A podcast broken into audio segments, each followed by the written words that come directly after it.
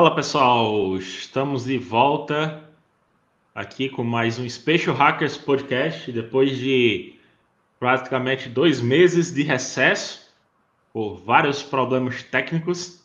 Estamos aqui de volta e com um convidado ilustre, um cara que eu admiro.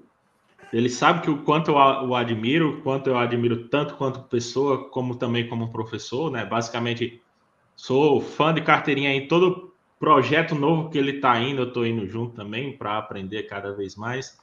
É um cara que é responsável por disseminar, né, é, a pesquisa operacional para o Brasil. O cara aí que, na minha visão, está encabeçando essa divulgação não só para dentro das academias, para o mundo todo. E ele tem como palavra-chave que a pesquisa operacional é para todos. Pesquisa operacional está em todos. Né? A gente vai discutir um pouco mais sobre isso aqui. E é um cara que dispensa as apresentações, mas eu vou apresentar. O professor Marcos Santos, né, professor do IME, entre outras instituições, está aqui como convidado, junto com o nosso parceiro de bancada, Vitor Zanetti, e o Diogo, infelizmente, não, não pôde comparecer, mas segue um abraço, Diogo, se você estiver escutando é, esse podcast ao vivo agora, tá? É isso aí. Estamos de volta, galera, depois de muito tempo. E com essa presença ilustríssima aqui, o professor Marcos, é um prazerzão tê-lo aqui, professor. A gente começa sempre se apresentando. Normalmente, na verdade, no Special Hackers, a gente faz uma piadinha no começo, né? Então, hoje, é, a gente normalmente começava com a piadinha. O JV cortou a piadinha aí hoje, mas eu não vou deixar de fazer ela, não. Meu nome é Vitor Zanetti, eu estou aqui hoje otimizando as minhas escolhas junto com o professor Marcos Santos aí, ó. Olha aí. é, eu acho que eu perdi, eu perdi o jeito. Não, mas é a ideia, professor, aí a gente sempre fala isso ao vivo, é lógico que é, para quem está assistindo isso gravado, a gente sempre conversa antes com os nossos convidados. Mas a gente procura dizer isso ao vivo também para que todos tenham isso muito claro, inclusive quem está assistindo. A ideia é um bate-papo bem tranquilo. É, a gente gosta de falar das coisas técnicas sem ficar preso a elas. Então, se preferir falar da vida, do universo, do IME e da URCA, a gente também fala, não tem problema nenhum, não. é isso aí. Professor Bem, Márcio, se quiser se apresentar. É... Bem, vamos lá. É, eu gosto desse bate-papo descontraído. Aliás, as minhas aulas são assim, né?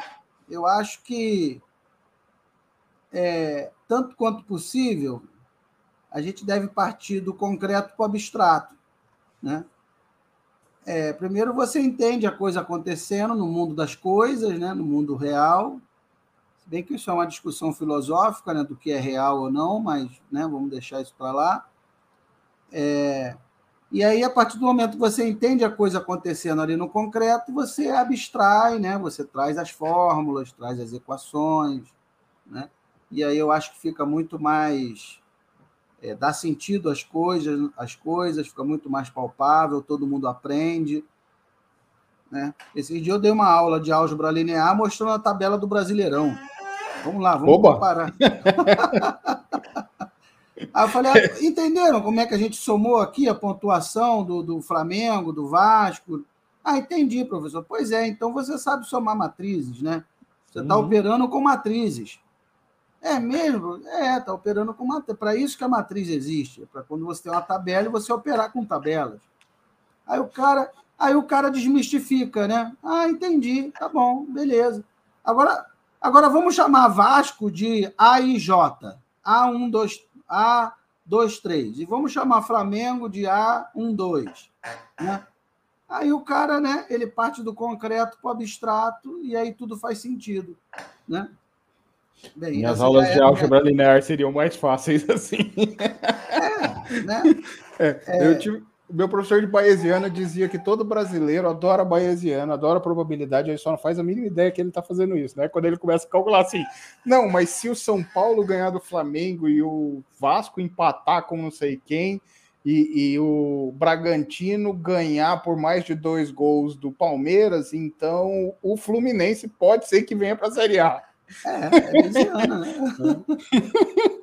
Bem, mas aí esse exemplo que eu dei de procurar sempre contextualizar e etc e tal, talvez venha da minha, da minha formação e da minha experiência pregressa. Né? Vamos dizer assim que eu não sou um acadêmico puro, né? um sangue azul. Né? O sangue azul ele faz o mestrado, ele faz a graduação, emenda o mestrado, o doutorado, e ali mesmo ele faz o concurso, começa a dar aula. Então, é um acadêmico puro, né? é, um, é um sangue azul, né? um alazão. Né? É, e a minha trajetória foi meio torta, não foi, meio, não foi bem assim. Né?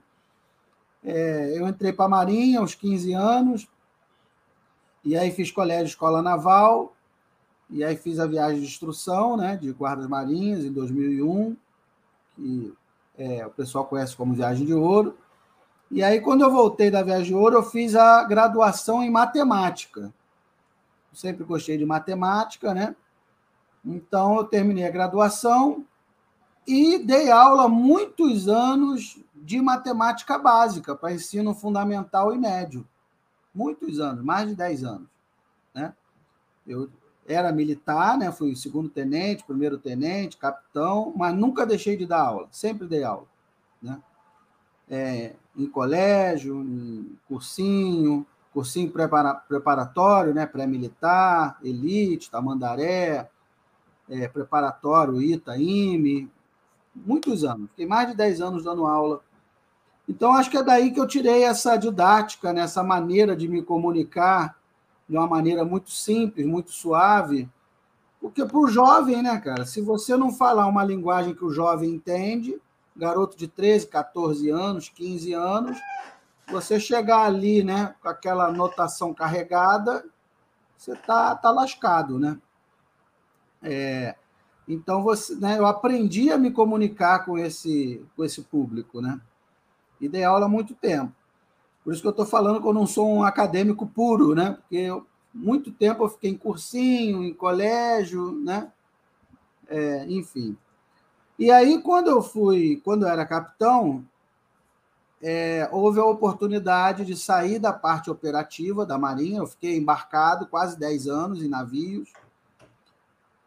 E aí houve a possibilidade, a Marinha precisou de um pesquisador na área de PO, e aí abriu a oportunidade né, de um oficial fazer o, o mestrado em PO.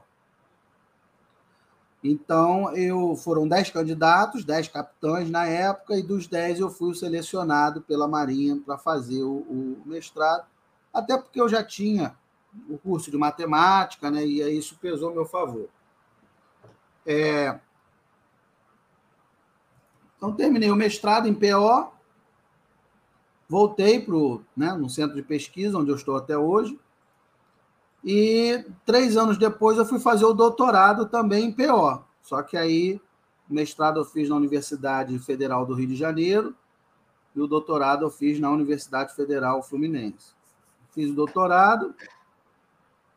Ao término do doutorado, eu fui, fui virei, né, me tornei professor do Instituto Militar de Engenharia eu dou aula lá na, na seção de, de computação, engenharia da computação, e lá eu dou aula na graduação de matemática avançada para computação e dou aula na pós-graduação também, no mestrado e doutorado. Né? Aí dou aula no transporte, dou aula na computação, enfim. É, e aí voltei para o meu quartel, né, para o meu centro de pesquisa, fiquei dando aula no IME, né, fico nessa com esse tempo dividido entre Marinha e IME. E aí depois fui fazer o pós-doutorado em Ciências e Tecnologias Espaciais lá no ITA. Né? Aí fiquei um ano, um ano e meio lá no ITA, né? publicamos muito material, publicamos muito paper internacional, paper com né, tá lá na base Scopus, com JCR, e organizamos muitos, muitos eventos acadêmicos, eu coordenei o SPALM, de, o Simpósio de Pesquisa Operacional e Logística da Marinha, em 2019. Aí o pessoal do ITA veio para o Rio de Janeiro. Né? Enfim, chamei o professor Luiz Paulo Fávero também, da USP, ele também esteve no Rio em 2019. E aí, e aí é isso, né? Então, desde a, assim, eu falei 30 anos em 5 minutos, né? A grosso modo é isso, e vários outros projetos em paralelo, né? Dou aula lá na, na USP, no MBA em Data Science Analytics, coordeno as atividades da Casa da Pesquisa Operacional. Enfim, tem agora o MBA também, Pesquisa Operacional e Tomada de Decisão. Então, procuro ajudar na, na, a todo mundo, né, na medida do possível. Né? Um projeto agora muito bacana também, que eu estou ajudando é, candidatos do Brasil inteiro a se preparar para o mestrado, para o doutorado, de maneira totalmente gratuita. Né? Toda semana eu dou uma aula, ensino um método, falo sobre projeto de pesquisa. Já é a quarta turma e até agora todas as turmas anteriores foram 100% de aprovação. Olha Sempre só. eu tenho uma média de 17, 20 alunos nessa turma, né, nesse projeto social, e 100% passa. Passa para o ITA, passa para o IME, passa para UF, passa para o FRJ, para o FPR, todos passam, sem exceção. Né? Vou dando ali o caminho das pedras. Enfim, o professor Marcos é tem uma, uma fala, Vitor. Professor Marcos tem uma fala que é você não dá para lutar com, entende-se basicamente que você não dá para lutar com, contra o sistema, você tem que jogar a regra do jogo. Se a regra do jogo é fazer isso, faça isso que você vai conseguir. É e isso, é muito simples. Não adianta, não adianta nadar contra a maré. Se as universidades estão pressando, estão indicando que você precisa fazer publicações, você precisa fazer. É enfim, tem que fazer, não tem outra coisa. É, ah, eu não concordo que tem que ter artigo. Ok, então você não vai entrar nem no mestrado nem no doutorado. É simples, né? É, muito é bem prático. De entender. É bem, é, né? Eu, eu, eu é muito sou... simples. Então você não vai fazer nunca, nem mestrado nem doutorado. Tudo eu, bem. Eu gostaria muito de ter tido uma orientação dessa antes de ter tentado o meu doutorado. Meu mestrado foi, foi meio sui generis, porque meu, doutor, meu mestrado, o meu orientador precisava de uma pessoa com a minha com, com mais ou menos o meu perfil, e, e, ele dava aula na universidade que eu trabalhava, me conhecia assim, meio de corredor, sabia que eu estava ali estudando para tentar um, um, mestrado, eu estava tentando. Bom, eu tinha formado na área de computação, então eu estava estudando para o pós-comp, né?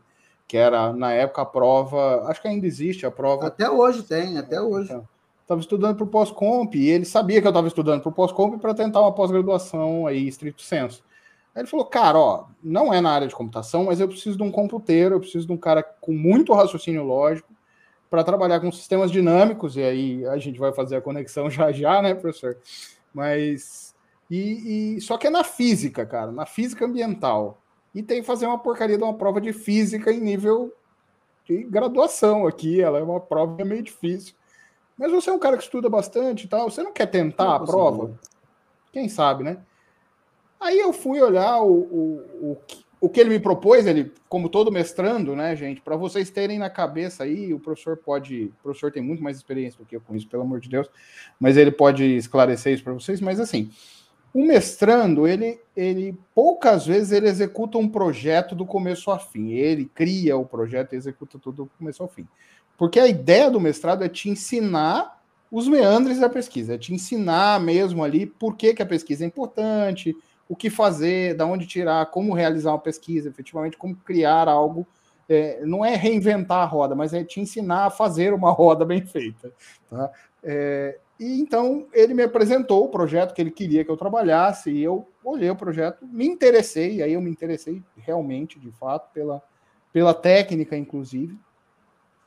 E aí fui, estudei, fiz a prova e entrei sem ter nenhum artigo publicado. Eu fui o único que entrou na turma, a turma tinha 20 alunos na época, foi uma turma gigantesca que eram. É, eles tinham recebido lá um aporte de bolsas e tudo mais. Eu sei que eles estavam com um projeto do LBA enorme lá, precisando de muito aluno, então foi uma turma de 20 alunos com professores convidados para ajudar a orientar todo mundo. E, e, eu entrei nessa turma, eu fui o único que entrou sem nenhuma publicação, mas por conta disso, por conta de um perfil efetivo. é.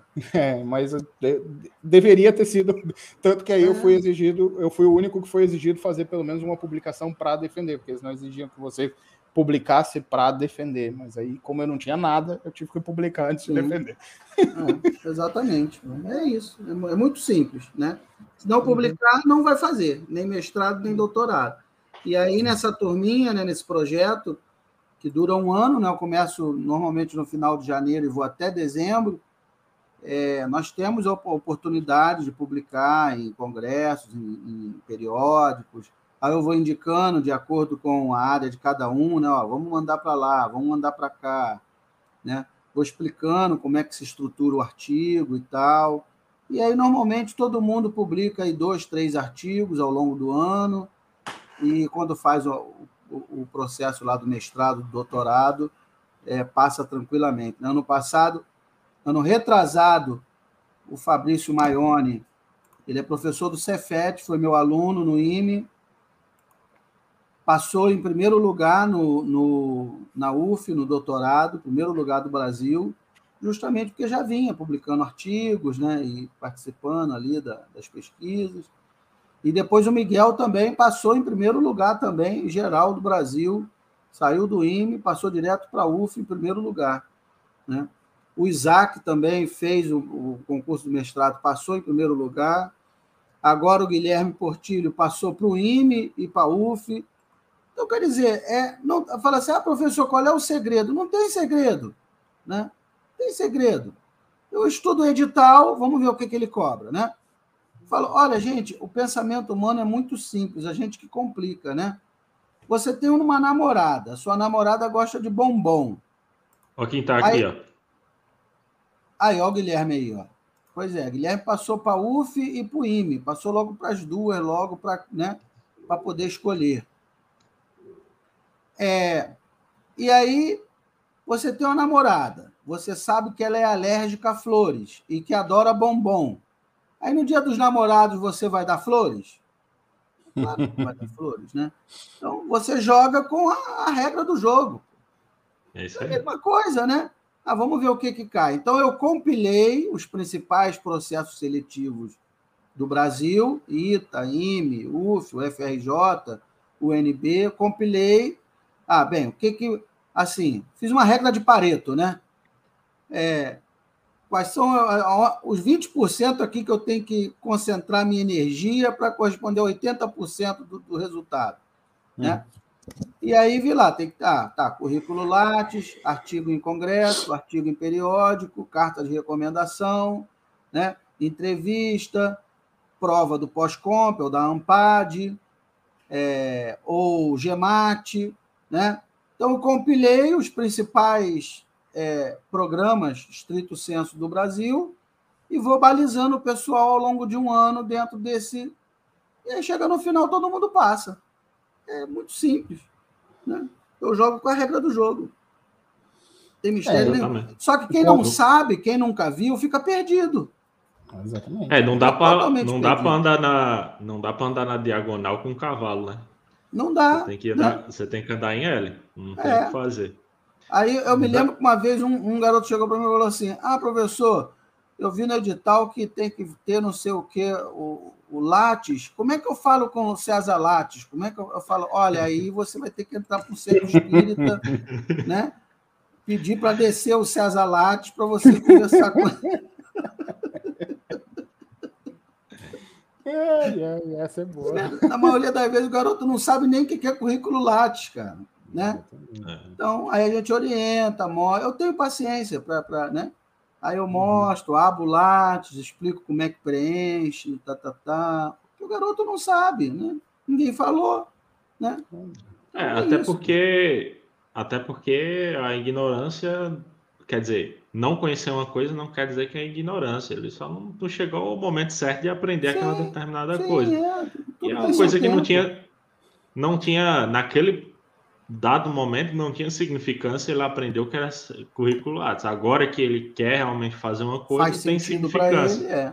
Então eu acho um pouco aprender. de desleixo também das universidades, né, da graduação, né? Ah, sim. Rapaz, olha, se eu sou o reitor da universidade, o, o coordenador do programa, Olha, no, no, primeiro dia de aula, na aula inaugural, aula inaugural da computação, aula inaugural da engenharia de produção. Pessoal, olha só. Primeira coisa que eu quero que vocês façam é abrir lá, se cadastrar no currículo Lattes. Fazer... Primeiro dia de aula eu ia falar isso.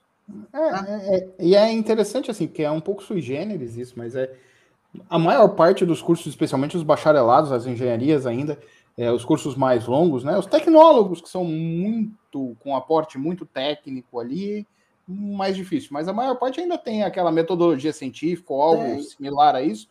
E nem nessa disciplina se ensina o, o, básico é. do que é ciência, que é Isso hoje no Brasil sentido. ter o currículo, né? É.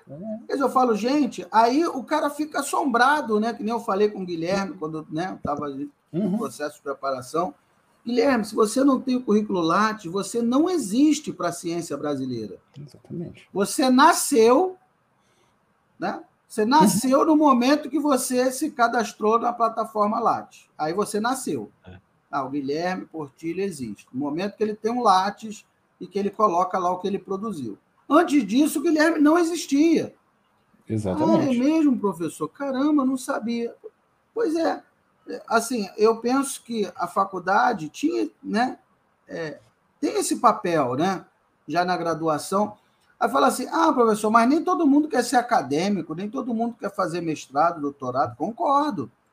Mas você tem que dar a opção, né, para o aluno. É, tinha que ter orientação, pelo menos. Né? É, até dentro da própria instituição, pelo menos quando eu estudei, né? É, não faz muito tempo, né? Faz dois meses que eu terminei minha segunda graduação. É, lá, para você entrar em projeto de pesquisa, projeto de extensão, objetivo, seleção era por currículo Lattes, porque o professor queria ter uma visão do que, do que você está fazendo, né? Porque, no fim, há uma concorrência interna entre os alunos para assumir uma determinada vaga. Tudo ali. Lattes. Só é que muito aí. aluno conclui a graduação e nunca escutou falar no Lattes. Né? Verdade. Eu acho que é um não, problema da aí, universidade.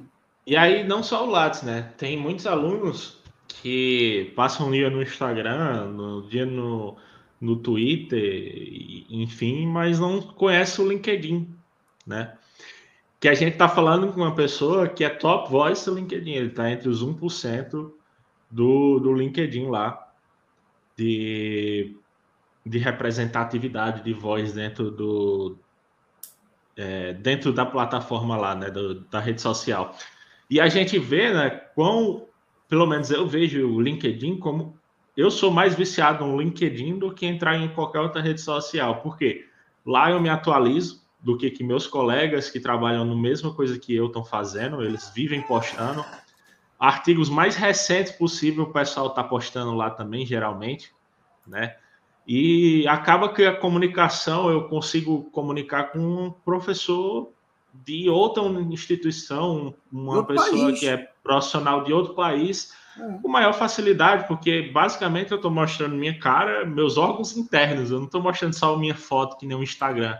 Eu estou mostrando eu e meus órgãos internos. Então, eu estou mostrando lá quais são meus defeitos, minhas qualidades como profissional. Então, quando eu conheço uma pessoa no LinkedIn, tem uma certa proximidade, porque você entende o perfil ali de semelhança. É, e aí o professor é Top Voice. Eu vou só parar um pouco a conversa agora. A gente volta já, vamos fazer aquele jabá absurdo nesse exato momento e aí a gente volta nos outros 30 minutos de, de, vamos lá. de gravação, beleza?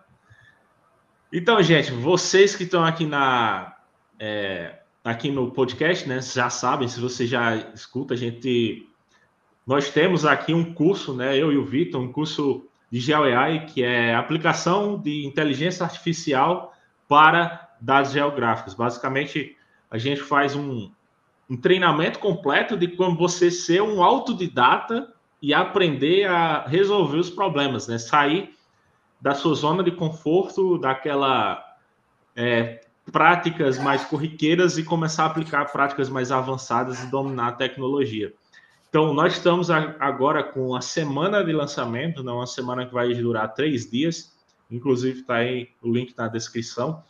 É, vão durar três dias, a gente vai falar sobre o que é GeoAI, o universo, as aplicações que tem no GeoAI, e que basicamente é, muito se fala sobre quem trabalha com Geo, né? Muito se fala de classificação supervisionada, mas nada mais é do que GeoAI. Então, GeoEA inclui todas essas tipos de classificações, inclui outras técnicas de machine learning e deep learning também, né? Como detecção de objetos, detecção de objetos em vídeo. Por exemplo, eu fiz um post é, esses dias, né? Das áreas onde o GeoAI pode ser aplicada e das tecnologias que já estão sendo utilizadas ou não estão utilizando o GeoAI.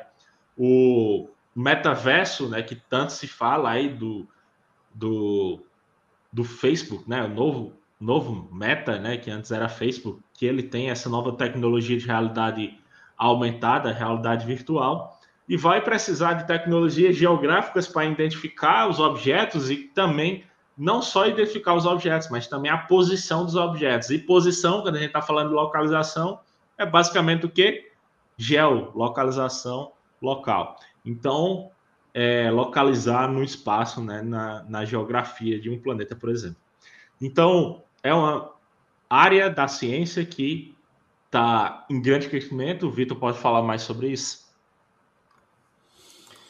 É, o Geo, o GeoAI é aí a combinação, né, o novo nível da, da ciência de dados, né? Então a gente tem o nível de, de análise mesmo, o nível matemático ali, de análise de séries temporais e tudo mais. E quando a gente acrescenta aí uma dimensão a mais, que é a dimensão do gel, para trazer todo o contexto é, geográfico, né, e as, as questões geográficas e as questões espaciais às análises, então a gente passa a chamar isso de Geo AI, ou de inteligência artificial geográfica, chamem como preferirem. e é justamente nesse contexto que a gente vai abordar aí na semana. A semana, como o João disse, apesar de ser durante uma semana, são três dias. É, no primeiro dia, a gente dá um contexto geral de mercado, enfim, aonde você vai trabalhar, onde pode ser trabalhar, salário médio tudo mais, isso todo mundo sempre pergunta. O segundo dia, a gente faz um projeto do começo ao fim, da análise do problema, até um modelo perfeitinho ali de é, machine learning, tá? Essa aula é com o JV. E a última, no último dia, a gente dá um panorama aí de, de como é o curso e tudo mais, e explica um pouco mais em detalhes aí é, todas as questões que serão abordadas e tudo mais. Por favor, inscrevam-se, não percam, né? E a gente sabe que hoje tem jabá do professor aí também, né, professor? É, rapaz, são tantos projetos em paralelo que eu não sei nem qual falar. É. Bem, para quem não conhece, é, nós temos a comunidade lá, o canal né, no YouTube da Casa da Pesquisa Operacional. Lá nós temos mais de 400 aulas, é, vários métodos, vários algoritmos, inteligência artificial, machine learning, é, algoritmo de Kruskal, simulação de Monte Carlo, que você quiser, tem tudo lá de PO, teoria das filas, séries temporais. Então, tudo de pesquisa operacional está lá no canal da, da Casa da Pesquisa Operacional, no YouTube. É tudo gratuito, é só entrar e, e assistir, né? Esse é o meu carro-chefe, vamos dizer assim, né? É, grandes nomes da PO no Brasil e no mundo, né? É, professor Gerson Marcher, que é um dos maiores nomes da PO aí no Brasil, professor Montevec, lá da Unifei, né, na, da área de simulação, José Arnaldo Barra Montevec, é, professor Simões, da UF, né, da, de, na área de teoria da decisão, professor Fávero, né, que é o coordenador lá do, do, do MBA de Data Science Analytics da USP, o professor Fávero também deu uma aula é, lá para gente. Então, assim, muita coisa boa e está tudo lá, disponível, muito conteúdo, né? E tem esse projeto que eu falei, né? Que é um projeto. A Casa da Pesquisa Operacional é um projeto social também, né? Porque não tem fim lucrativo nenhum, não ganho nada com, a, com o canal. É... E tem um outro projeto pessoal, né? Que é que é esse que eu, nós estávamos conversando, que eu, que eu preparo o pessoal para.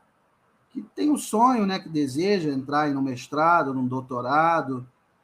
É, mas o pessoal do mestrado, né? Normalmente o pessoal do doutorado já tem uma ideia de como é a dinâmica na academia, né? Já fez o mestrado, já está mais maduro, né? Mas principalmente quem quer fazer um mestrado, seja na UFRJ, na UNB, na, no IME, a pessoa não faz a menor ideia de qual é o caminho, né? E aí todo ano eu abro uma turma, normalmente aí tem na faixa de mais ou menos uns 20 alunos, e aí eu vou orientando o que, que tem que fazer. Nós temos encontros semanais durante um ano, eu comecei agora a turma em janeiro e vou até dezembro. E aí vou preparando, nós vamos escrevendo artigo, eu vou ensinando a preencher o Lattes, né? E vou ensinando a montar o pré-projeto. E aí estamos no quarto ano e eu fico muito feliz, muito satisfeito de dizer que nós até hoje nós tivemos 100% de aprovação. Todos que né, se agregam aí nesse grupo, né, que se, se juntam, que na verdade é um grupo de pesquisa, né? Eu não ensino nada, a gente só discute, compara, analisa, né? E aí o resultado aparece naturalmente. Então, até hoje, todos foram aprovados. Né? Já estamos aí na, na, quarta edição. Então, quem estiver assistindo, que quiser participar, é, eu ainda estou aceitando né, alunos. É, vou aceitar até mais ou menos o meado de fevereiro. Né? Já tivemos alguns encontros, três encontros. Eu já ensinei algumas coisas, mas ainda estamos naquela fase de aquecimento, né? Já na próxima terça-feira, eu já vou ensinar um método matemático com álgebra linear e tal, aí já, a coisa já começa a ficar mais quente. Né? Mas aí é isso. Né? Temos o MBA também em tomada de decisão e, e pesquisa operacional e tomada de decisão, MBA lá do, é, do professor José Bezerra, né? da Business School Brasil. Então, estou coordenando também o MBA Nacional. É, está sendo um sucesso absoluto, né? mais de 60 alunos é, do Brasil inteiro. E está sendo um sucesso, basicamente, porque eu utilizo essa abordagem que nós estávamos conversando. Eu procuro partir sempre do concreto para o abstrato. E aí, quando a pessoa entende, a pessoa gosta. Quando a pessoa entende o que você está falando, pessoa gosta. Porque entendeu, entendeu que é importante, entendeu para que serve, né? E aí, assim, nós trabalhamos sempre com uma abordagem prática, mão na massa, né? É, fizemos agora uma, uma live no sábado, onde todos os alunos eles fizeram um módulo de programação linear e ao final tiveram que apresentar um trabalho, uma aplicação real. E foi impressionante os trabalhos que se você pensar que muita gente nunca nem viu o PO, porque a turma é heterogênea, né? Você tem aluno de tudo que é área, né? Geografia, direito, não sei o quê, tá, tá, tá, é. direito, contabilidade. Tem gente que nunca viu o PO. E se você observar a qualidade dos projetos e as soluções que foram pensadas, você fica impressionado. Você não acredita que o sujeito é a primeira vez que teve contato com o PO. Por quê? Porque realmente ele se apropriou daquele conceito, ele se apropriou daquela ferramenta. Então, essa é a ideia. Bem, e tem vários outros projetos em paralelo, mas né, se eu falar aqui, a gente vai ficar falando até amanhã. Vamos, é, vamos quem, seguir o barco. Quem tiver interesse, saber mais dos projetos professor, né? As redes sociais dele estão. Eita! As é, redes sociais dele estão tá aí na. Né? Tá aí na descrição e o professor aí está sempre divulgando é só várias contato coisas. comigo pelo LinkedIn, é, me adicionar lá, mandar mensagem que eu respondo a todo mundo. Show de bola. Então, então é voltando do momento jabá absurdo, interrompendo aí a programação para fazer os mechãs. é, qual era o assunto mesmo que a gente estava falando antes, que eu me interrompi? Na verdade, o professor estava falando um pouquinho justamente desse desse grupo de estudos aí que ele monta para os mestrados e doutorados. Mas eu queria fazer uma transição, professor, é, uhum. que o senhor falasse um pouquinho aí de. Nós já comentamos aqui, eu e o João, em um dos primeiros episódios da primeira temporada, sobre a importância de definir bem um objetivo, estruturar bem a análise que você vai fazer, estruturar o problema efetivamente, né? É, através de qualquer um dos métodos de estruturação de problemas, são muitos. É, para antes de efetivamente criar, antes de efetivamente atacar um problema. E eu acho que isso deveria ser um conhecimento universal, porque é, se você quer ser um bom analista, de qualquer área, você precisa saber estruturar um problema, você precisa encontrar o objetivo daquele trabalho, o objetivo daquele problema antes de começar a, a, a, analisar alguma coisa. Não adianta pegar o dado e começar a triturar o dado antes de você saber o que você está vendo. Tá? É. Se você quer ser um bom modelador, você precisa saber o que é isso. Se você quer entender por que, que os modelos de machine learning funcionam ou não funcionam, dependendo do que você está tentando fazer, você precisa saber disso. Qual modelo você vai aplicar? Se você vai partir para deep learning, para machine learning, ou você vai trabalhar com if else, você precisa saber disso. Então, assim, é, é algo tão profundo, é, no sentido de ter tantas aplicações, e que as pessoas simplesmente ignoram. E eu sei que o senhor é um grande especialista nisso, é, pós-doutorado aí, no, uma parte do seu pós-doutorado foi nessa área, né? E, e, eu queria que o senhor falasse um pouquinho disso, falasse um pouquinho dessa importância. Eu vi que tem vários, tem uns dois ou três vídeos, pelo menos, que eu vi aqui recentes do seu YouTube. Eu estava fuçando aqui enquanto fazia o jabá uhum. É, sobre isso. Então, queria que o senhor falasse um pouquinho para a nossa audiência, que não é tão PO assim, mas que usa isso com certeza e que vai gostar de ouvir um, uma grande referência aí, com certeza, falando disso. Bem, é, isso Pô, isso aí é um papo longo, né, rapaz? Isso aí, rapaz. Era mais fácil você me perguntar, né? Um algoritmo. Né? Isso aí, isso aí é papo para mais de metro, né? Mas é, é a, a ideia assim, é dar para as pessoas um um vademecum, vai, um caminho básico. Independente do algoritmo que ela vai seguir, ela acaba tendo que fazer alguns passos, né? É, Olha, então é... Bem, vamos lá, vamos começar do começo. É... Eu percebo que muita gente se não gosta de PO, eu diria a maioria, é... até aqueles que deveriam adorar, que são. Porque a PO está muito enraizada na engenharia de produção, né? Mas mesmo a maioria dos engenheiros de produção não gosta do PO. Não gostam. Isso é fato. Eles vão para outras áreas. Qualidade, ergonomia. Acaba que um pequeno grupo fica na PO. É, isso eu via com os meus alunos, já dou aula já há vários anos na engenharia de produção, e os alunos, de uma maneira geral, odeiam PO. Mas odeiam por um motivo muito simples, né? Porque eles ficam focados nos métodos, nos algoritmos, no método simplex, na teoria das filas, aí, por causa do simplex, aí o Thales falando. Pois é. Mas o simplex não tem a menor importância. O simplex é igual falar em equação de segundo grau, teorema de Pitágoras. Pro, o simplex. Professor, é Igor, professor Igor falou na aula desse jeito: o simplex é farsex. Que o povo é tinha um negócio que era é... o simplex é difisex. Aí Cara, agora nós eu gosto muito assim de sempre levar para exemplos da infância, exemplos do dia a dia que as pessoas entendem, né?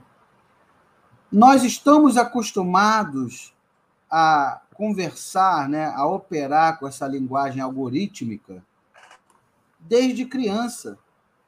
Isso não tem mistério nenhum para a gente, né? Quando a gente faz lá o cálculo do MMC, o método das divisões sucessivas, isso é um algoritmo, né?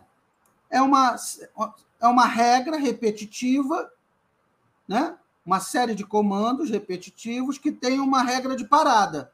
Ó, quando acontecer isso, parou, né? Então você tem lá 20, 10 e 5. Aí você, por 2, 10, 5 e 5. Por 2, 5, 5 e 5. Por 5, 1, 1 e 1. Deu tudo 1, parou. Você chegou no MMC. É um algoritmo, né? Algoritmo de Euclides, o jogo da velha, né, que todo mundo odeia também, para achar o MDC. Né? A fórmula de Bhaskara calcula o delta, B quadrado menos 4AC. Se o delta deu negativo, não existe raiz real. Acabou. É um algoritmo. Né? Se o delta deu positivo, ó, é um if. Se deu negativo, não existem raízes reais. If delta positivo, eu calculo x e x duas linhas. Quer dizer, a gente está acostumado com o algoritmo a nossa vida inteira, né? A multiplicação, 6 vezes 127. Você vê 7, 42, vai 4, desce 2. É um algoritmo. Né? Quando chegar no último algarismo à esquerda, acabou a conta. Tem uma regra de parada. Né? Então, quer dizer, é, sabe, as pessoas criam um mundo, um monstro, um mundo de fantasia que não existe. Né? Então, assim, então voltando, né? Então as pessoas ficam focadas assim nos algoritmos, nas fórmulas. E isso é o que menos importa. Qual é a fórmula que eu vou usar? Se eu vou usar o simplex, se eu vou usar a simulação de Monte Carlo, isso, isso não interessa, isso, isso é ferramenta, é subsidiário. É, o que me interessa é o olhar, é o que o Vitor falou, é o olhar analítico, é o problema. Né? Vamos observar o problema. Espera aí. Né? Vamos entender o que está acontecendo. Então, a partir dali, com, essa, com esse olhar analítico, com esse olhar sistêmico, aí você vai, não, peraí, está parecendo que eu vou usar uma simulação. Está aparecendo um problema de programação linear. Está aparecendo uma simulação de Monte Carlo. Está aparecendo um problema de roteirização, isso é um problema de grafos. Está né? Tá aparecendo um problema multicritério. Então, quer dizer, os métodos são, né? É como multiplicar, dividir, logaritmo. Métodos são métodos, são uma maleta cheia de ferramentas. O grande diferencial, eu acredito, né, que seja o seu olhar analítico, você olhar o problema e identificar o que está acontecendo ali, o que, que está gerando aquela circunstância indesejável. Né? Que, na verdade, embora isso esteja seja amplamente abordado na literatura, entre os sistêmicos, né? achar a origem do problema, tem lá a metodologia de Rockwell, lá os seis passos lá de Rockwell. E aí o primeiro passo é justamente entender o problema. Isso nós já fazemos também no dia a dia, isso não tem novidade nenhuma, né? Você você tem um filho lá de 14, 15 anos, adolescente. Aí o problema você vê, né? Nas organizações eu vejo que as pessoas têm uma solução em busca de um problema. É o contrário, né? Não é um problema em busca de uma solução. Vira e mexe, alguém fala assim para mim, Marcos, é, eu queria usar inteligência artificial para resolver esse. Eu falo, não, não, não, peraí. Peraí. Explica primeiro o seu problema. Pode ser que com uma média aritmética a gente resolva. Não, não seja. Não, não, mas eu quero usar inteligência artificial. Quer dizer, o cara ele quer usar né, uma ferramenta, um método, ele não sabe nem para que serve, ele não sabe. Às vezes ele quer matar uma formiga com uma bazuca. Né? Exatamente. Né? É, normalmente é isso que acontece. O problema é muito mais simples do que ele imaginava. O problema é que ele não entendeu o problema. Né? Então, é, mas como eu estava falando, é, essa abordagem de entender o problema, nós já conhecemos também, isso é da natureza humana. Né? Então, como eu estava falando, você tem um filho, né? Com 14, 15 anos, está no ensino médio. Ele começa a ir mal em matemática. Aí você vai lá e vai comprar os 11 volumes do Fundamento de Matemática Elementar do Gelson Ies, vai dar para ele? Ó, você está indo mal na prova, em matemática, está aqui. A solução do problema está aqui. Os 11 volumes do IES. Toma, faz. Isso resolve o problema? Isso é uma solução em busca de um problema, né? Uhum. Dá 11 livros de matemática para ele, resolve? Não. Não resolve, Não. vai continuar indo mal. Né? Você gastou dinheiro, perdeu tempo, vai se aborrecer dando bronca no, no, no garoto e não vai resolver, ele vai continuar indo mal. Você só vai gerar calor, só vai gerar mais ruído no sistema. Né? Você tem que sentar e estruturar o problema. E aí nós temos várias técnicas para isso. Né? Você vai sentar, vem cá, meu, o que está havendo? Pode ser N fatores, né? Pode ser o professor que não é bom, ele pode estar com problema de vista e fica com dor de cabeça, não consegue aprender o que o professor fala, né? Ele pode ter uma lacuna grave de anos anteriores que ele arrastou para aquele ano e aí não está aprendendo. Ele pode, pode ter uma menininha, uma menininha bonitinha que senta do lado dele, que aí ele olha, fica desconcentrado, que ele gosta da menininha bonitinha e, né, e tal. Pode ser tanta coisa Então, primeiro precisa identificar qual é a origem do problema. Ah, está com problema de vista, fica com dor de cabeça. A solução é um óculos. Está resolvido. Não uhum. precisa comprar os 11 volumes do IES, não precisa. Né? Ah, está com uma lacuna? Ah, você não está entendendo escalonamento de sistema porque você não entendeu matrizes? Ok, a gente paga ali duas horinhas no professor particular para te ensinar matrizes e está resolvido o problema. Né? Então, você tem que identificar cirurgicamente a origem do problema para que ele seja é, resolvido. Então, o que eu falo? PO não é aplicar método matemático. Não é isso. PO é resolver problemas. É a ciência da tomada de decisão dentro de um contexto, né? Você precisa tomar decisão quando você tem uma situação problemática, né? Se está tudo caminhando bem, você não precisa decidir nada. Tu fica lá parado e deixa o barco seguir. A máquina quebrou, preciso comprar uma máquina nova, é um problema. Né? Ah, o funcionário pediu demissão, preciso contratar outro, é um problema. Enfim, ah, a produção caiu, é um problema. Então, assim, a gente precisa desmistificar a PO e mostrar que a PO é a ciência da tomada de decisão.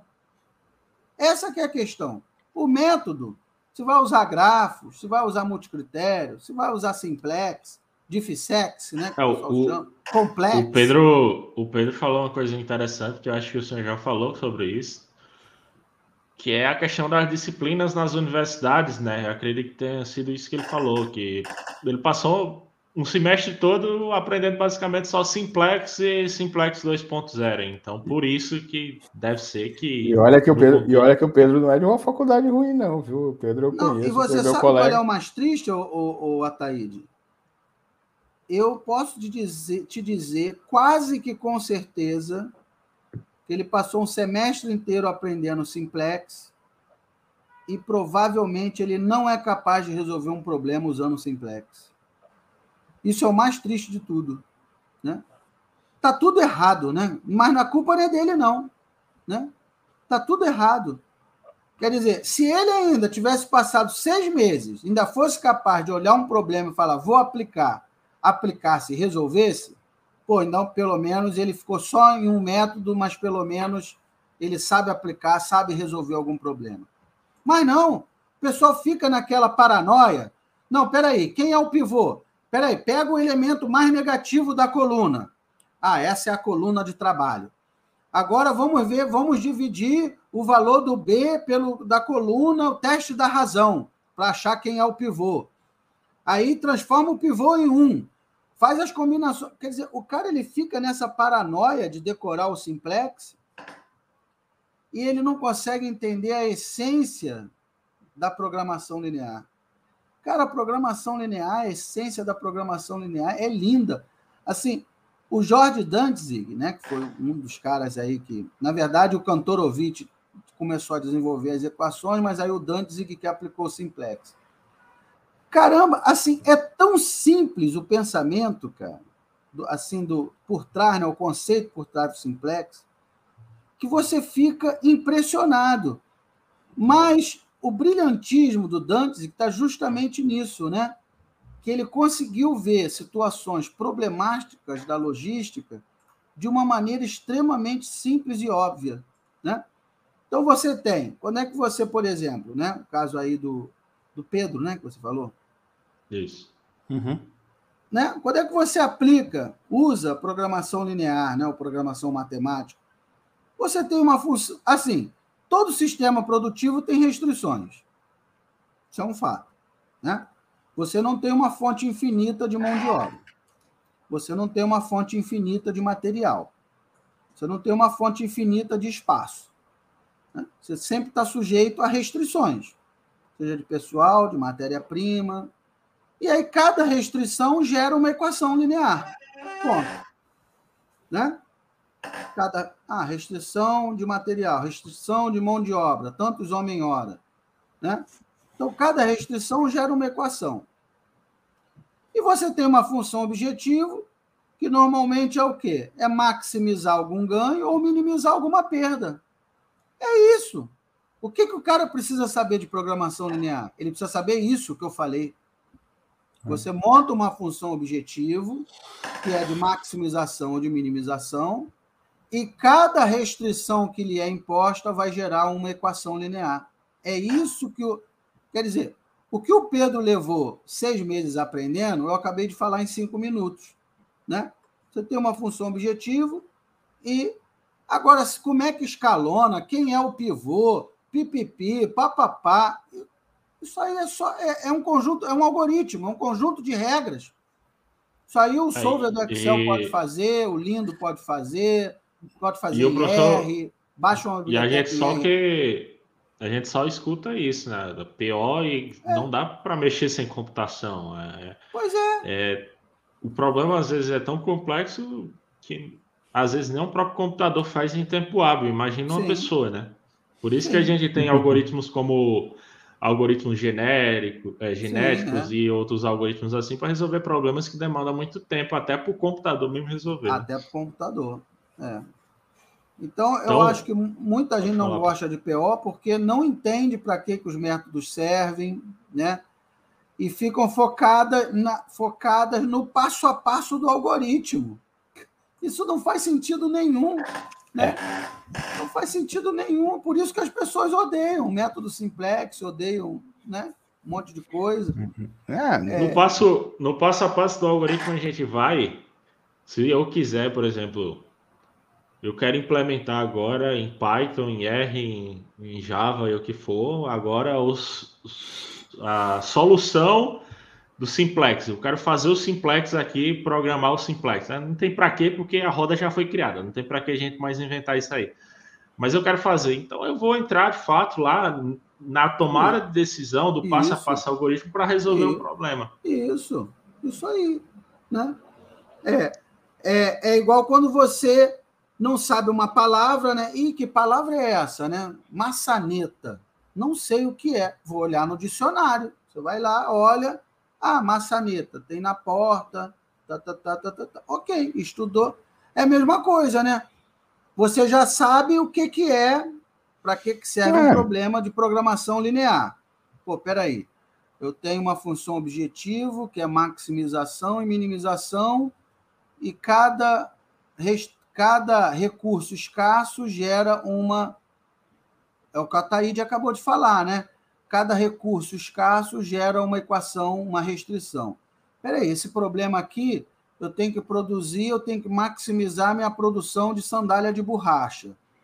Eu só tenho três máquinas operando e cinco homens na linha de produção. Está com cara de um. Isso está com cara de um problema de programação linear. Deixa eu ir lá dar uma olhada no livro, como é que é mesmo. Deixa... É como se você estivesse consultando um dicionário. Uhum. Você vai lá, né? Ah, agora eu entendi aqui, olha aqui como é que calcula. Mas o conceito você já tem na cabeça, o conceito é. da otimização. Né? O algoritmo, você vai lá e, e, consulta como é que o algoritmo roda. Né? o senhor me fez lembrar aqui, eu até dei risada agora, mas o senhor me fez lembrar. Eu recebi uma pergunta esses dias no, na caixinha do Instagram lá o rapaz falando assim: ah, eu tenho um conjunto de, de análises que me gera uma função é, com sete variáveis escalar. O que, que você me, me, me diz aí, aconselha para fazer uma análise aqui, porque é uma função importante e tal, e eu preciso fazer uma análise estatística disso para ter certeza que meu algoritmo está é, respondendo de acordo com o que ele deveria responder. A distribuição está mais ou menos igual. Aí eu parei assim, fiquei olhando para aquilo e falei, cara, a pessoa que está me perguntando isso é uma pessoa que já teve capacidade de criar o algoritmo, mas ela não sabe analisar o dado que ela tem, ela não conhece o básico de estatística para saber que se você tem uma variável escalar, provavelmente você vai ter que fazer uma família do que quadrado.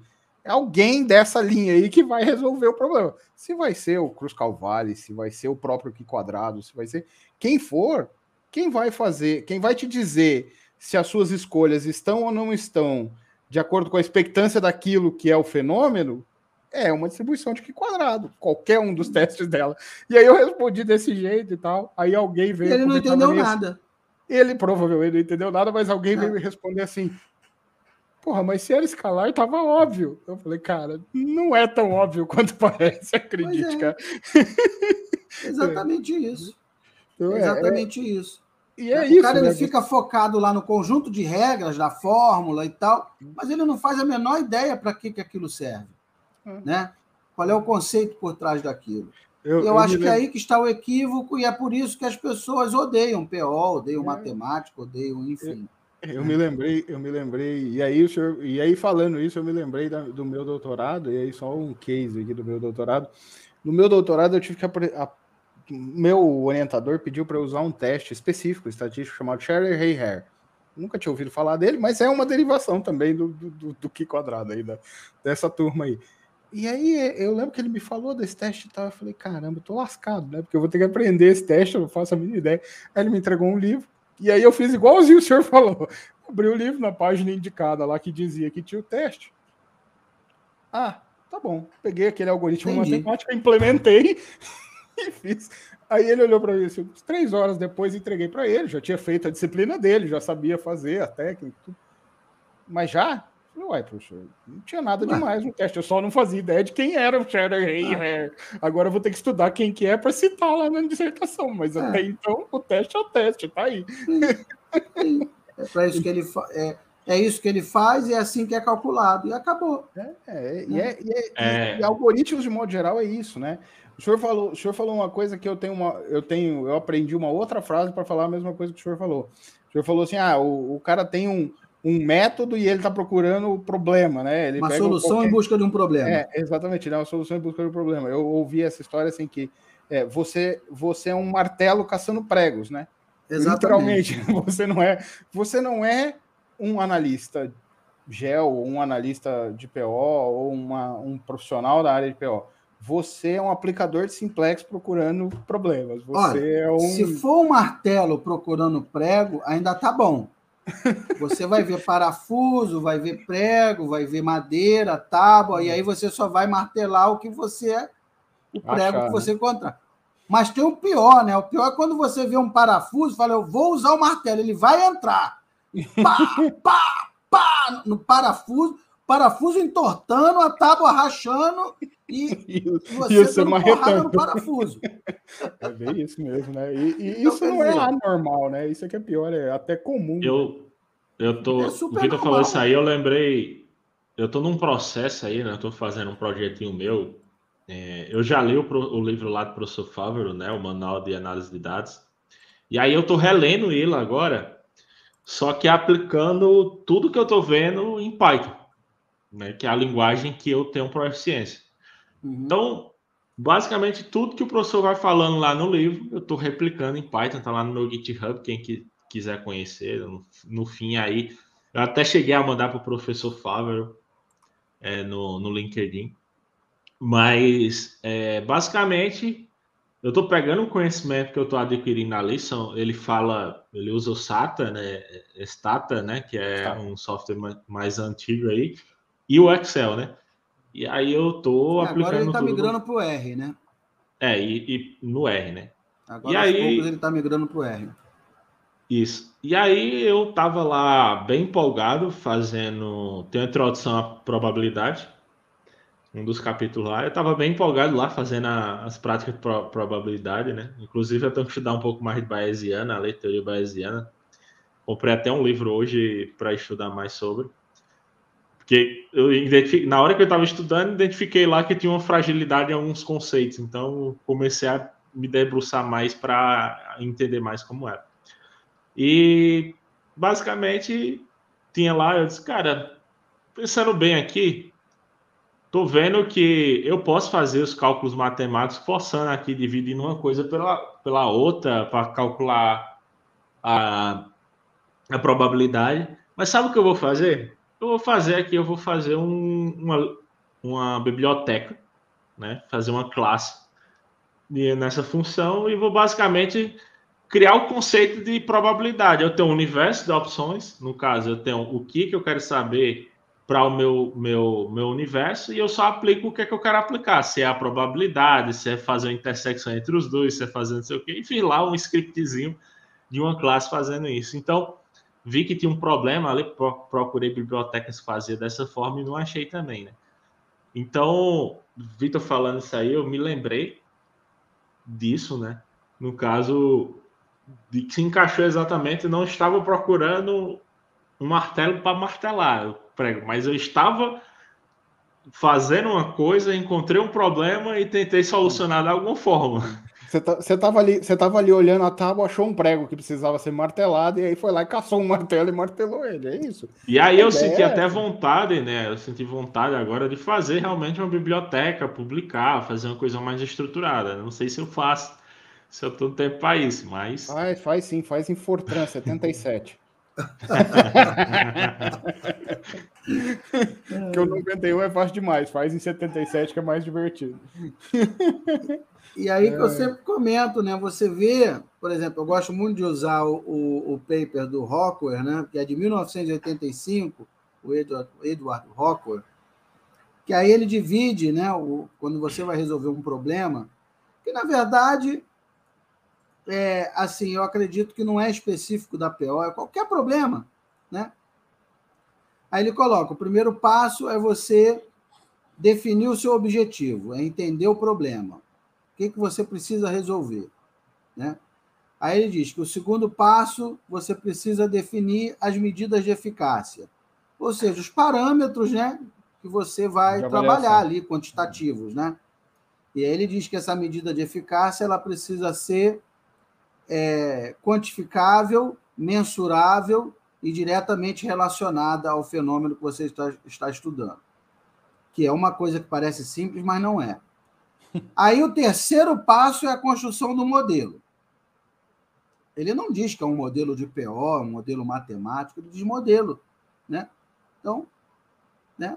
pode ser uma figura, pode ser um modelo conceitual, pode ser um, enfim, um algoritmo. Aí o quarto passo, você precisa de uma. Ele diz que você precisa é, de uma base de dados para alimentar esse modelo. Né? Uhum. Depois você vai melhorando esse modelo, à medida que você vai aprendendo sobre o problema. É claro que novas variáveis surgem, outras saem, né? Você valida aquele modelo, né? faz ali um deparo ali com a realidade, e no final você implementa, comunica, auxilia na implementação. Quer dizer, nisso tudo que ele falou, você veja só, ele falou em 1985, né? Então, quando ele fala ali, o primeiro passo, né?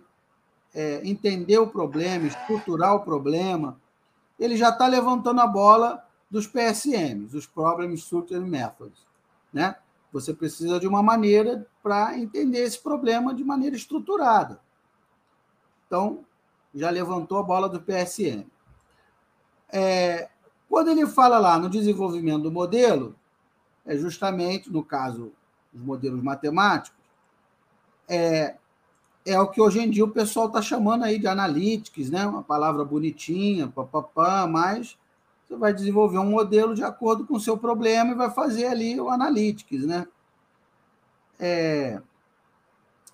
Depois ele fala que você precisa é, coletar os dados, estruturar os dados, ver se os dados, né, fazer ali uma, uma coleta, uma estruturação, uma arquitetura ali, papapá. Quer dizer, já era, já é o conceito de data science. E no final ele fala na implementação, na comunicação. Não adianta é, o modelo ser super sofisticado se o teu interlocutor não for capaz de acompanhar, que é o que a gente chama hoje de storytelling. Né? Então, uhum. quer dizer, os conceitos que hoje nós achamos super novos, né? analytics, storytelling, tá, tá, tá, né? essa gourmetização que existe hoje em dia, uhum. essas coisas já existem há 40, 50, 70 anos. Está tudo aí já há muito tempo. Nada disso que está aí é novidade. Análise de séries temporais. Inteligência artificial é novidade? Não, nunca foi. Redes neurais é novidade? Também desde, a segunda, desde a Segunda Guerra já existe. Né? Séries temporais é novidade? Conceito. Nada disso é novidade. Regressão logística é novidade? Não, é um método. Meu Deus, nada do que está aí que se fala hoje em dia, essas coisas têm mais de 50, 70 anos. Nada disso é novidade, né? Mas o, é, o que potencializou que foi o que potencializou de fato agora foi a computação, né? É, todo Hoje a gente tem, tem É, um laptop Hoje a gente mais ou tem menos. mais acesso, né? É. Mas quer dizer, nada. Mas o que eu estou querendo dizer, o Ataíde, é que a questão não é não é se eu sei redes neurais artificiais, se eu sei algoritmos genéticos, se eu sei séries temporais. É o que o Vitor falou. A questão é se eu tenho um olhar analítico. Se eu observo um problema e consigo entender o que está acontecendo e escolher a ferramenta certa para resolver esse problema. E essa é a cereja do bolo. Né? Esse é o X da questão. Né? É saber fazer as perguntas certas, né? É, você. Ah, eu quero aprender redes neurais artificiais. Para quê? Ah, porque eu quero, eu quero aprender. Ué, mas pode ser que você nunca é, use na sua vida. Sou, ah, não, mas eu quero aprender. Eu sou muito crítico sobre um, um problema é, deep learning. Vamos aprender sobre aprendizagem profunda, né? Aí, primeiro exemplo, inclusive lá no professor Adrian Young, né, que é a referência mundial sobre o assunto, é a questão da classificação da regressão logística. É, se é gato ou se é não gato, né? Uhum. E o Adrian não, né? O Adrian ele dá muitos exemplos práticos de outras aplicações e o que faz ampliar o portfólio, porque senão aprender rede neural por rede neural para identificar se é gato ou se é não gato não tem nenhum, quase nenhuma aplicação prática real, né? Tipo, é. aqui que eu quero saber se é um gato ou se é não gato, a não ser o algoritmo lá do Google, né? Mas, é, basicamente, eu sou um pouco crítico quando, os, quando tem professores a ensinar redes neurais e aprende só vá, gato e não gato aqui, vê da rede neural, vê da regressão logística, aí explica lá os conceitos e tal, e para ali e pronto, acabou. E aí o cara não consegue avançar. Por quê? Porque está travado ali naquele conceito fundamental, daquele exemplo fundamental do problema. É, uma das coisas que eu acho interessante quando eu estou assistindo às suas aulas, junto com os, os colegas e, e é, os colegas lá da pós e tudo mais, são a questão do, da vivência do pessoal que o pessoal tem e dos problemas cotidianos, é, problemas que, por exemplo, é, artigos científicos que o senhor já produziu com seus alunos ou seus, que são problemas práticos, por exemplo, Sim. o trabalho que a gente fez do, do, de progressão linear, a gente fez um, um problema da padaria, Vitor, que era, os, tinha os pães, aí tinha as restrições de maquinário, tinha a demanda, tudo mais, a gente colocou lá no Excel, resolveu e ainda encontrou um gap né, com um fator limitante, que era uma das máquinas lá que estava sendo supercarregadas, é, carregadas, né? Quer dizer, é... aí você já pode puxar para a teoria das restrições, olha só, né? Espera se eu tenho um gargalo aqui que está limitando a minha produção, não adianta eu usar programação linear que eu não vou conseguir otimizar nada. Eu não vou conseguir maximizar a minha produção, porque na verdade uhum. eu tenho um gargalo. Eu tenho que eliminar o gargalo para depois fazer a otimização. Você está entendendo? Então, quer dizer, você, né, quando você tem esse pensamento analítico, esse pensamento sistêmico, aí sim as ferramentas começam a fazer sentido. É. É, é isso, né? Você precisa aprender a definir o que é um problema, definir qual é o seu problema e, e encontrar aí, então, para então encontrar o método de solução que normalmente não, não é um único, né? Não, Você normalmente não tem uma não. única forma de atacar o problema. A maior parte... parte... acabou de falar, né? É, ele é ah, encontrou lá uma restrição, papapá, uma, né, um gargalo. Uhum. Quer dizer, provavelmente, só que programação linear ele não vai resolver o problema. É, então. E às vezes você, mesmo que a ah, programação linear resolve esse problema, mas devem existir outras modelagens matemáticas ou não que também resolvam o problema, outros approaches aí. Ah, Sempre ah, isso... tem o brute force na vida, né? Então... É, isso, isso é um, um, é um gancho muito interessante que você deixou agora. É, muita gente fala assim: ah, professor, é bom usar PO para acabar com a subjetividade. Assim, quem, quem falou? Né? A gente modela, a gente modela a subjetividade, na verdade. A gente né? estrutura um pouco, a gente é. tenta estruturar, né? Porque é o exemplo que o Vitor acabou de falar, né? De repente eu vou usar a programação linear, outro cara vai usar força bruta, outro cara vai usar simulação. É. Quer dizer, a própria escolha do modelo já carrega consigo uma carga de subjetividade. Né? Uhum. Os parâmetros que eu vou escolher, o modelo que eu vou escolher, né? enfim, já é uma escolha subjetiva. Né? Então, quer dizer, é, de maneira nenhuma a PO, ela, os métodos, né, elas visam acabar, eliminar a subjetividade. Não é isso.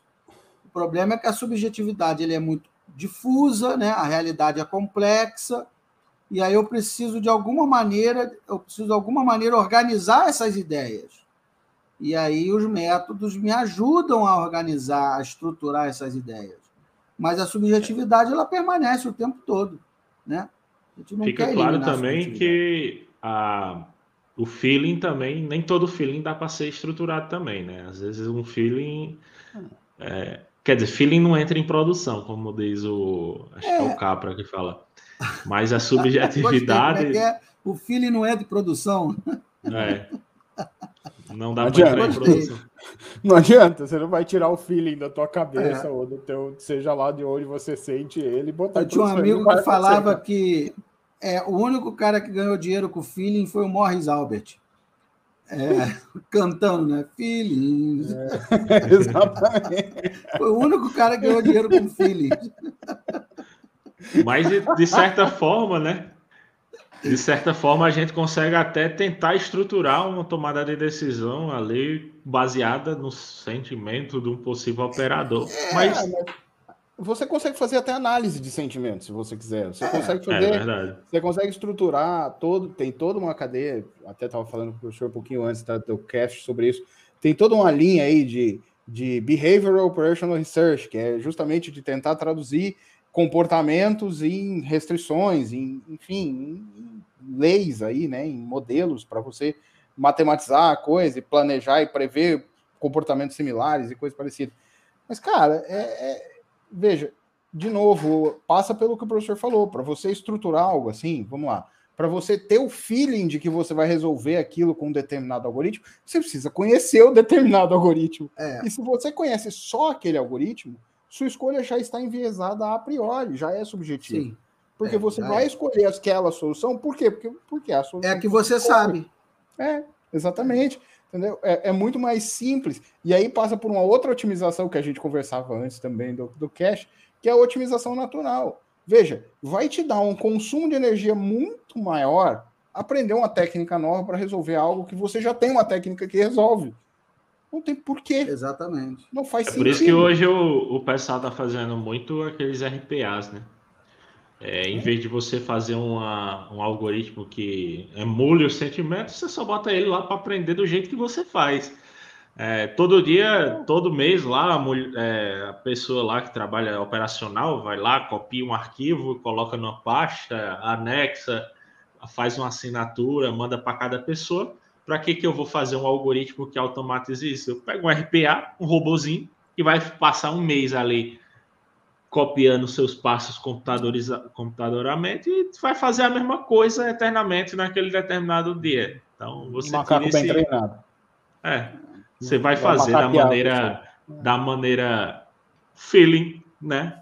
Da maneira é, é mais é, eu... lento. Do... já tem até estudos que comparam, né? Tipo, você fazer a modelagem estruturada, matem... é, ali matemática de fazer determinadas ações é mais é, acaba sendo mais rápida do que você fazer um robozinho que imite o processo de tomada de decisão, decisão humana ali. Mas funciona do mesmo jeito, né? É, eu não, eu não gosto muito desse termo feelings, eu não, feeling eu não uso.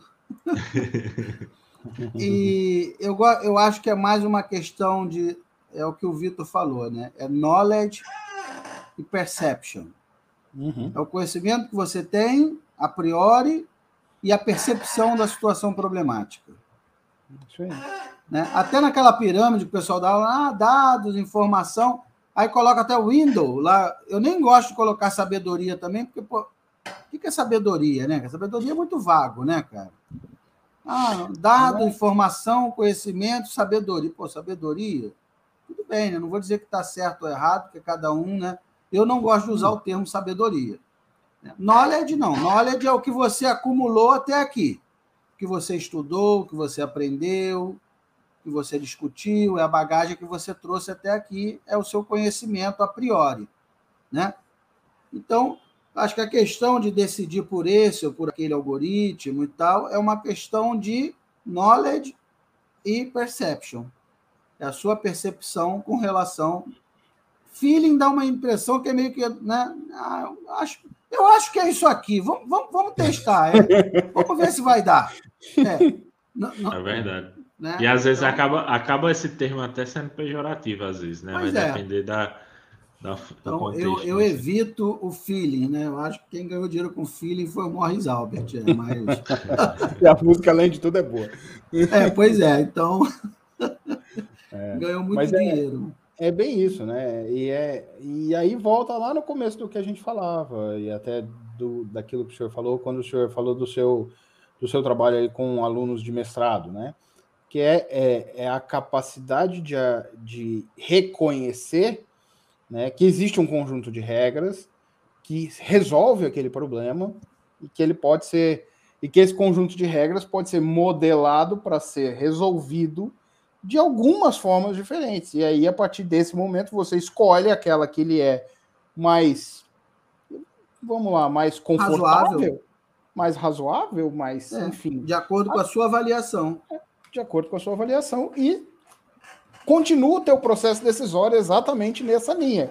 Bom, avaliei aqui aquela que me parece mais razoável dentro da minha árvore de decisão é esse branch aqui, então vamos por ele e uhum. vamos embora nesse ramo aqui, Isso acabou, aí. entendeu? Tomamos a nossa decisão. Ah, ela foi a decisão mais certa, ela foi a decisão mais errada. Bom, aí há outros métodos para é avaliar. É aí vai, aí vai depender da métrica, né? É outra ah, história. Aí qual conjunto que você usou? Cara, o conjunto que você usou é knowledge e perception. Então, meu, essa decisão foi a mais acertada naquele momento. Pode é. ser que daqui 10 anos dentro do que eu sabia. É. Naquele daqui momento, 10... dentro do que eu sabia. Exatamente. Daqui 10 anos, seu knowledge é outro, porque você é. já acumulou uma série de experiências. Aí pode ser falar, Nossa, eu, eu fui um completo imbecil aplicar esse, né? Eu fui uhum. um completo imbecil em fazer isso. É isso, pô. É isso. Naquele momento era o que tinha para hoje. É o que tinha, exatamente. né? e, e, não existe o um modelo certo, o um modelo errado. Existe o um modelo adequado para aquele momento.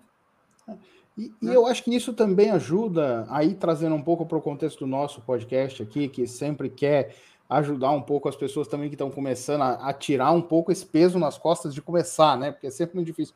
Que é isso, de, de às vezes, quando a gente está começando, a gente quer fazer tudo muito certo, a gente quer ter certeza de que a gente está usando o algoritmo minuciosamente mais adequado para aquele. Gente, não.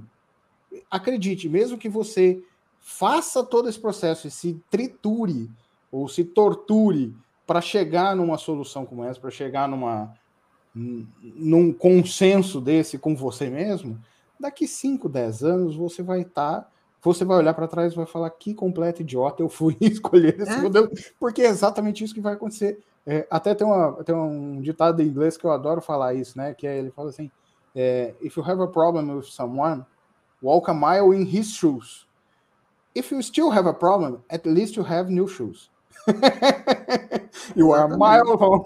You have new shoes. É, tem que usar já... o sapato da pessoa para saber o. Exatamente, para entender o que, que acontece. Por que, é walk a mile in his shoes é, cara, entende qual que é o contexto que aquela pessoa se encaixou.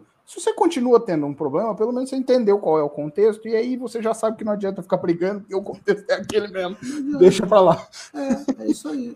É isso. É exatamente é isso. Ponto, sabe? Hum. Então, para todos vocês que estão, que estão aí começando né, na linha do GeoAI, na linha da pesquisa operacional, na linha do, da ciência espacial, da, das geociências de modo geral, é, tenham isso em mente, assim, que tirem das suas costas o peso de querer acertar tudo e de querer acertar tudo da melhor forma possível. Acredite, isso vai mudar com o passar do tempo.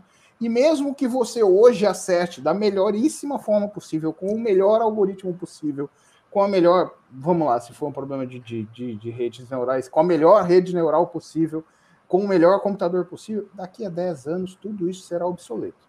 Ou pelo menos haverão alternativas tão boas quanto. Então, assim. É, mas a é capacidade analítica fica.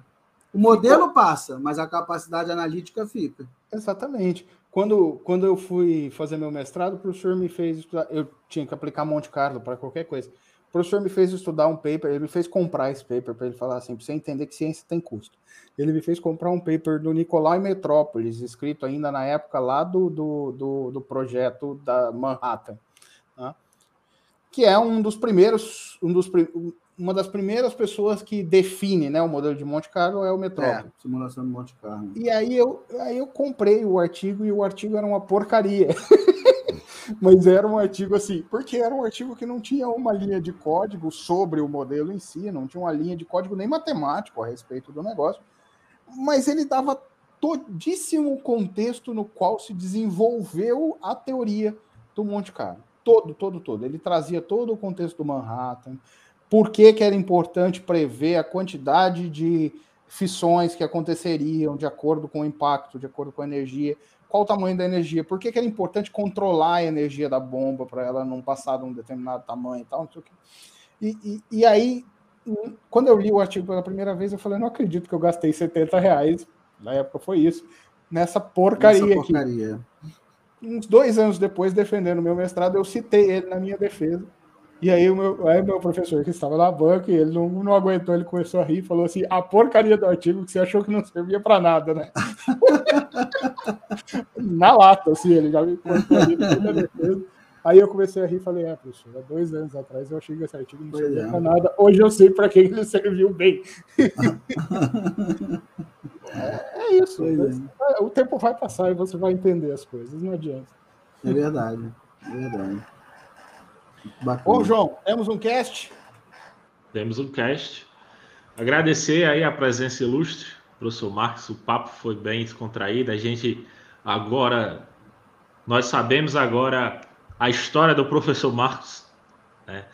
Foi pouco, eu achei pouco. Acho que esse papo poderia ter rendido bem mais. Fica aí já a ponta para um próximo vamos, vamos sim, é, podcast. A gente com, conversar mais um pouco sobre as histórias, vivências que o senhor teve aí durante essa trajetória. E com certeza, tenho certeza que todo mundo que ficou até aqui, que vai escutar depois, aprendeu, saiu daqui com muitas ideias novas, com conhecimentos e também conhecimentos disruptivos, né? Coisas que ele pensava que era de uma forma, hoje podem não pensar daquela. Eita, pode não pensar que seja, mas eu tô perdendo o jeito, tá vendo, Vitor? Tá até gaguejando. Mas sim. mas muito obrigado, professor. É, foi uma Bem. satisfação inenarrável sua presença. Tá? Se você tiver alguma indicação é, de livro ou algo para o pessoal começar né, a estudar sobre os assuntos de pesquisa operacional, deixar aí para o pessoal dar uma olhada. Lá no canal você sempre dá várias indicações conforme ah. o assunto, né? Mas ah, eu quero começar a aprender, aprendi de forma errada lá na graduação, que eu, por onde eu começo? É, bem, vamos lá, né? Então, primeiro, eu queria agradecer o convite, né? É, é sempre uma satisfação falar sobre pesquisa operacional, falar sobre tomada de decisão. É, é, eu falo com maior prazer, maior satisfação né? Não tem. É, eu me considero assim, muito feliz, porque eu trabalho todos os dias da semana, inclusive sábado e domingo, 24 horas por dia, eu trabalho com a mesma coisa. Eu trabalho com PO, seja na Marinha, fora dela, dando aula, pesquisando, 24 horas eu penso em PO. É o que eu sei fazer, é o que eu gosto de fazer. Né? E nem todo mundo tem esse privilégio, né? Acaba tem pessoas que trabalha com o que não gosta, né? Mas não, eu, eu me considero uma pessoa abençoada por conta disso, né? É, você veja, né? estamos aí quase 11 horas da noite e para mim não tem problema nenhum. Se deixar, eu fico aqui, né? Para mim está tudo bem. É, e assim, a mensagem que eu queria deixar para o público né, que estiver assistindo, e estava conversando com o Vitor nos bastidores né, antes de começar, você fala assim, ah, mas o professor gosta de PO porque ah, ele é matemático, é não sei o quê, tá, tá, tá, fez mestrado na área, fez doutorado. Não, não é nada disso. é o que eu falo, todo mundo, estava conversando com o Vitor, todo mundo já nasce PO0, pô. O ser humano, ele já nasce, sabe, não é gostando de PO, não, ele já nasce sabendo PO. Todo ser humano, né? Todo ser humano já nasce com a otimização é, intrínseca e com a análise de risco também, né? É, quando você vai, eu estava falando para o Vitor, né? Eu te dou duas opções, ó, 10 e meia da noite, te dou duas opções.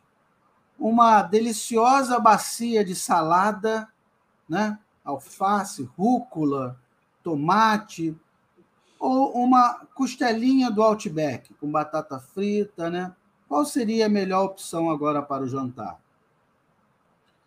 Aí você, pô, mas peraí, professor, claro que ainda mais né, o gordo, né? O gordo adora, né? Comida gordurosa, fritura, né? O gordo não pensa duas vezes, né, cara? Aí eu me incluo, né? Mas o que, que é isso? Isso é um pensamento é, de PO, porque você quer, na verdade, otimizar, né? Você quer adquirir o máximo de energia no menor tempo possível. Por que, que o nosso cérebro associa, né?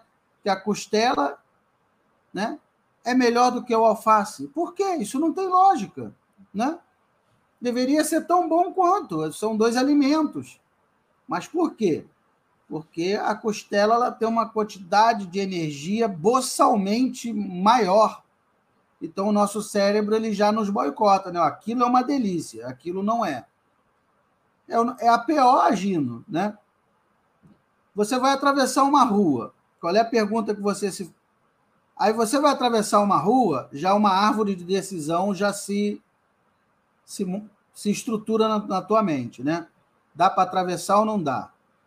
Esse dá para atravessar ou não dá, você se pergunta se dá tempo de atravessar. Você quer saber do tempo. E aí você olha, primeiro, a distância que o carro está vindo. Se o carro está longe, você tem muito tempo. Se o carro está perto, você não tem tempo e você olha a velocidade que ele está vindo. Não adianta o carro estar longe, mas se ele estiver muito rápido, hum, o tempo vai ser pequeno, né? Então você já automaticamente já, já sabe que o tempo que você tem é diretamente proporcional à distância e inversamente proporcional à velocidade. E em cima disso você faz uma estimativa do risco de você ser atropelado. Uhum. Baseado na distância que ele está e com a velocidade, a chance dele me atropelar é menor do que 0,01%. Eu posso atravessar e você atravessa. Só que você faz essa análise de risco em milissegundos. Você olha o carro, olha a distância, a velocidade, sai o risco, você atravessa. Toda hora. Né? Então, quer dizer, o nosso cérebro é uma máquina de PO, cara. É uma máquina de PO. Né? Ele, ele processa modelos de PO o tempo todo. O que a gente faz, a gente que pesquisa na área, é formalizar essa maneira de pensar. Né? Quando a gente faz uma árvore de decisão, calcula, faz uma Bayesiana, faz um método simplex, faz uma simulação, uma, né, uma teoria das restrições. O que a gente está fazendo, na verdade, é formalizando uma série de conhecimentos que todo mundo já tem na cabeça. O nosso o nosso hardware já vem com esse software todo instalado.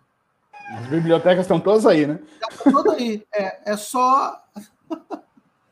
é só montar o algoritmo. É isso aí, professor. Muito é obrigado. Isso, tá? Então, mais uma vez, obrigado aí pelo convite. Né? É uma satisfação muito grande. E as portas estão sempre abertas, né? O Ataíde já fez uma live lá conosco sobre geotecnologias, que, aliás, para mim foi assim uma coisa. Olha, quando ele me falou que tudo está relacionado com a posição geográfica, eu buguei na hora. Na hora, meu cérebro foi ao pau. Eu falei, pior que esse cara louco falou é verdade. Eu falei, eu tenho... como é que a eu nunca pensei nisso?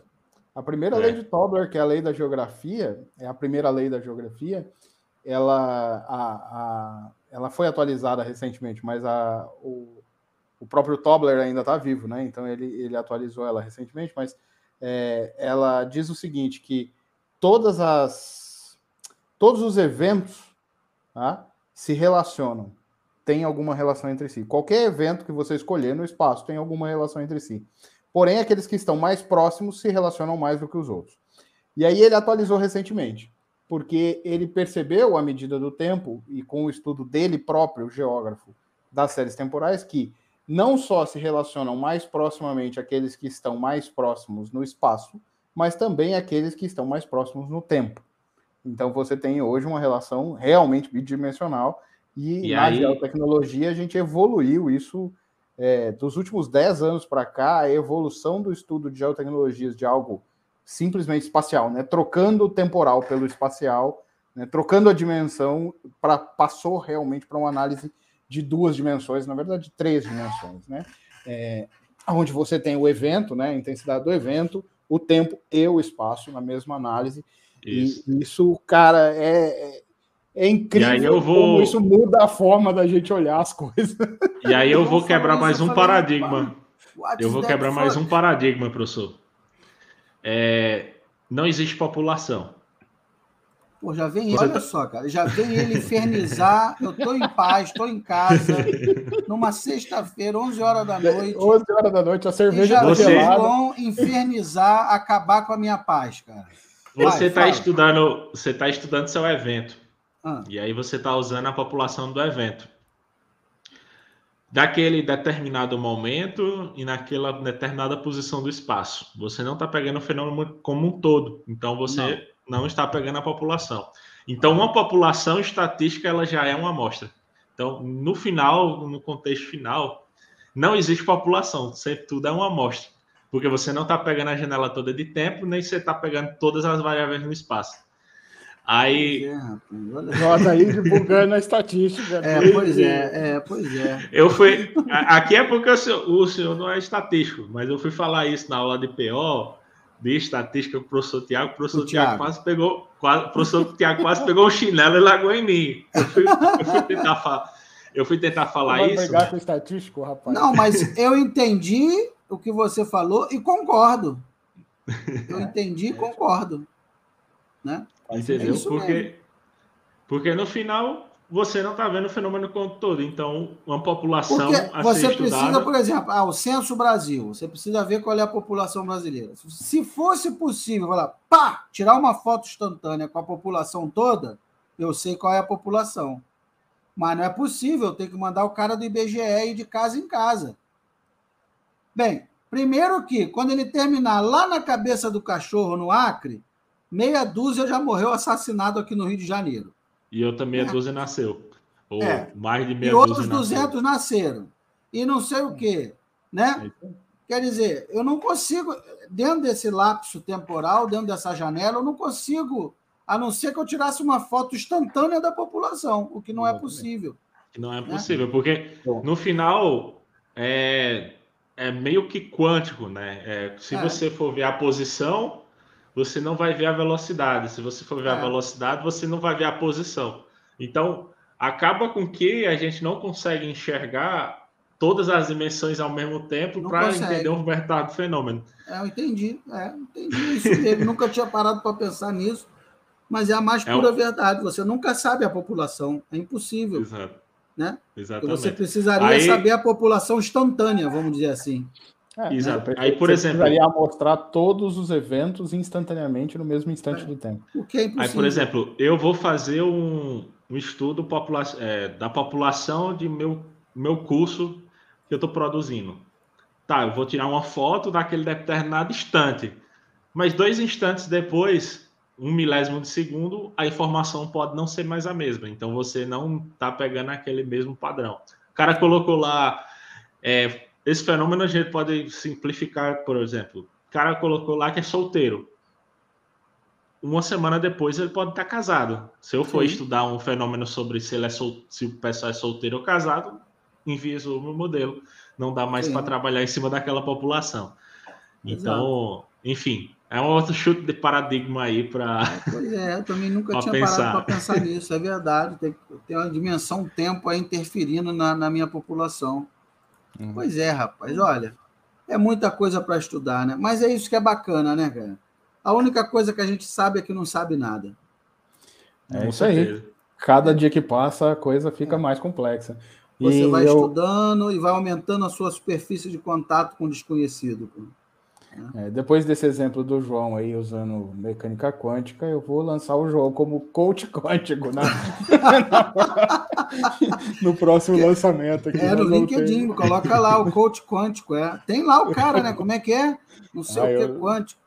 Tem, tem um maluco aí que se vende como Cara, eu já quântico. ri demais aí com aquilo, cara. Coach quântico, cara. Eu é, já ri é, demais eu, aí. Eu, fico pensando assim que. Atualize seu JavaScript mental. É, é isso aí, é isso mesmo. É, senhores. É isso, gente. Mas é, é isso aí. Um grande, um grande abraço e até Boa a noite, próxima. pessoal. Boa noite, Deus, prazer. Falou. Até mais.